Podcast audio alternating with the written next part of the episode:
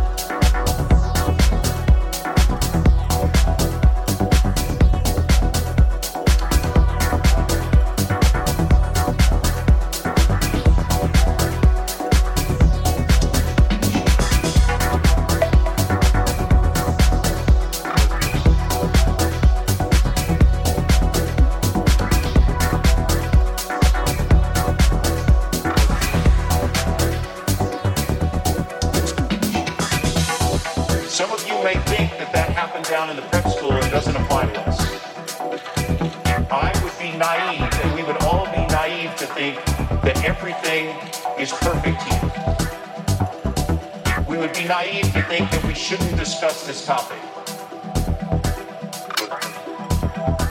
We would also be tone deaf not to think about the backdrop of what's going on in our country. And it's about our diversity. And it's the power of the diversity, the power of the 4,000 of you and all of the people that are on the staff tower and lining the glass, the power of us as a diverse group.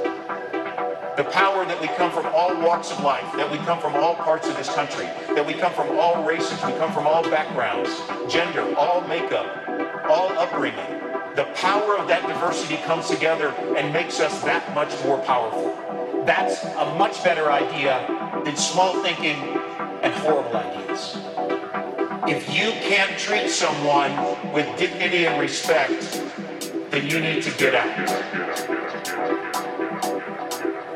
Can't treat someone from another gender, whether that's a man or a woman, with dignity and respect, then you need to get out. If you demean someone in any way, then you need to get out. And if you can't treat someone from another race or a different color skin with dignity and respect, then you need to get out.